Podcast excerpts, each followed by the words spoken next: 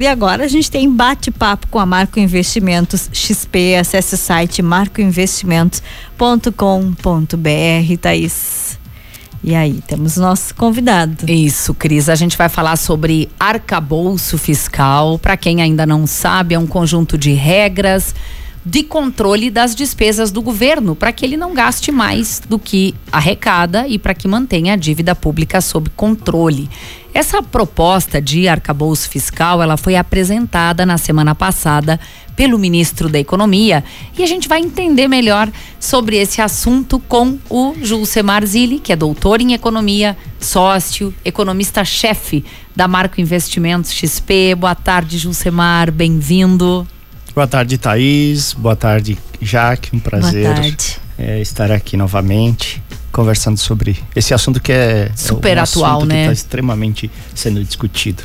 Pois é. Qual é a diferença entre o teto de gastos, que é a medida que está em vigor, e essa proposta apresentada na semana passada pelo ministro da Economia? Bom, em termos simples, eh, não há grandes alterações. Né? Basicamente, eh, o teto que até então, ou desde 2016, vigorava, existia um valor pré-fixado que se chamava de teto dos, dos gastos e eh, acima desse teto era, num primeiro momento, proibido se gastar. Né? Acontece que nos últimos anos esse teto foi superado várias vezes, né? E a ponto de o ano passado, né? Nós temos aí um, um, um ajuste na faixa de 160 bilhões, né? Então, é, essa foi a crítica do atual governo, né? Que o teto era um, um, determinado valor fixo e esse valor normalmente acabava sendo superado. E aí a proposta do arcabouço, basicamente, ela, ela trabalha com a mesma ideia de um teto e um piso, né? Mas pensando na ideia de um teto, só que agora esse teto é um percentual, de, é, ou seja, basicamente é, é, as, as despesas só podem ser 70% né, das é, receitas. Né? Então, quanto mais o governo arrecadar, mais ele pode gastar. É. Fica mais fácil de gerenciar nesse modelo, uma a, visão de a, um economista? A, a, princípio sim, porque você trabalha, se né, for seguido essa regra, é, a, a, a, a, arrisca? arrisca, faz muito sentido, porque né, você só pode gastar se tu arrecada. Né? Se arrecadar menos e, também. E se arrecadar mesmo, menos, tu tem que é, é, controlar os teus gastos. Então, acaba sendo uma alternativa interessante aos gastos, ao teto, porque o teto toda vez estava sendo furado, né? E agora você só vai conseguir ultrapassar isso caso você tenha ou o governo tenha uma maior arrecadação. Lembrando que nesse nesse teto, nesse percentual, não estão inclusos o Fundeb, né, que é o, o, fundo de ensino é, de apoio ao ensino básico e também não está incluso aí a, a parte ligada às, ao piso das, do, dos enfermeiros, né? Então são dois itens que não estão contidos é, dentro desse, desse, dessa nova regra dos 70% da receita podendo, podendo ser gastos pelo governo federal. Ou seja, arrecadou mais do que o previsto, vai poder gastar um pouquinho mais porque os 70% desse mais vai gerar um número maior. Arrecadou menos, vai ter vai que ter diminuir. Que, vai ter que diminuir os seus gastos. Seus custos. Então ele acaba sendo bem dinâmico, eh, se comparado ao é, modelo ao modelo Não é anterior, né? Atual, é o que está em vigor. Ao né? modelo atual, que é um valor pré-fixado. Uh, Gilcemar, como é que o senhor mercado, já que ele reage igual a um ser humano, né? Uhum. Altas, baixas, sofre. É, como é que o mercado recebeu essa proposta? É, há bastante é, divergências ainda sobre os resultados, né? Porque não foi aberto esse, essa informação. É, apenas foram tópicos apontados, né? É, que agora vão ser levados para discussão, bem mais é, detalhados, para identificar de fato como isso pode afetar principalmente a taxa de juros, né? Porque aqui a gente está falando de política fiscal. O arcabouço nada mais é do que uma ferramenta por trás da política fiscal do governo de controlar os gastos e controlar a arrecadação, né?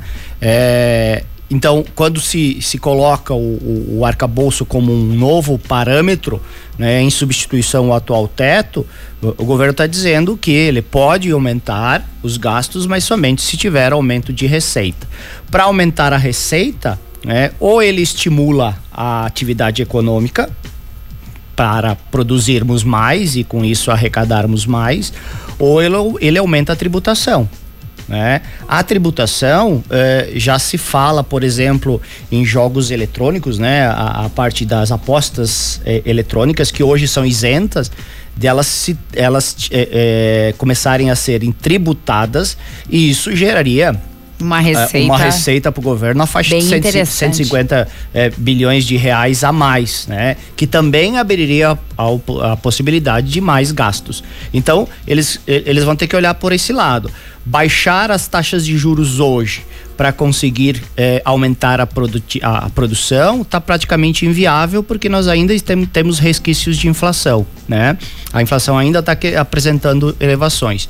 É, a alternativa vai ser, né, por meio de encontrar é, formas de aumentar a arrecadação e aí essas apostas seria uma é, alternativa. Seria, já é uma das alternativas que se veicula bastante. Então o mercado é, ele está ainda digerindo essas informações. É né? muito recente é ainda. É muito recente. A, as informações elas não estão detalhadas, né? Então pelo menos o mercado agora sabe que tem alguma coisa, né? E já sabe mais é... ou menos como é que é. Isso. Isso, precisa seguir os trâmites, não é, Jusemar? É, será encaminhado ao Congresso, não é, Cris? Isso. Nos, Isso, nos próximos nos dias. próximos dias, então é preciso de toda uma aprovação, mas pode essa medida, uh, Jusemar, que ainda não está valendo, longe desse momento, pode trazer algum impacto para os investidores? Sem dúvida, porque é, é, se essas informações, se o, o arcabouço é, fiscal funcionar, uma, um dos objetivos do governo é a redução na taxa de juros. Então, aqueles investimentos que hoje estão bastante atrelados a Selic, por exemplo, eles perderiam força em substituição a outros. Né? Então, investimentos que hoje são, é, são, estão associados a CDI, por exemplo, CDI nada mais é do que uma, uma, uma Selic, né? É, um pouquinho suavizada. Então, quando a Selic aumenta, o CDI aumenta. Então, quem tem aplicações em CDI ganha mais. Quando a Selic cai, CDI cai. Então, quem tem investimentos em é, ativos ligados à, à, à CDI acaba é, perdendo um, um, pouco de recurso com relação, ou de rentabilidade com relação a essa, essa mudança. Mas lembrando que as projeções para para a Selic ainda permanecem esse ano na faixa de, de 12,75 e, e, e mais um pouco ainda até maio, abril do ano que vem nesse patamar. Então, ainda tem bastante tempo pela frente, pela né? frente para ajustarmos tudo e qualquer é, questão ligadas à, à, rentabilidade. Bom, quando isso acontecer e se acontecer, uh, Jusemar, quem tem aplicações nestas modalidades vai precisar de uma ajuda, de uma consultoria, justamente para poder direcionar o seu, a sua economia, o seu dinheiro para aquela aplicação que dá mais resultado. Ah, a gente tem um, um, um, termo legal que é rebalancear a carteira, né? Então tá aí o assessor de investimentos que vai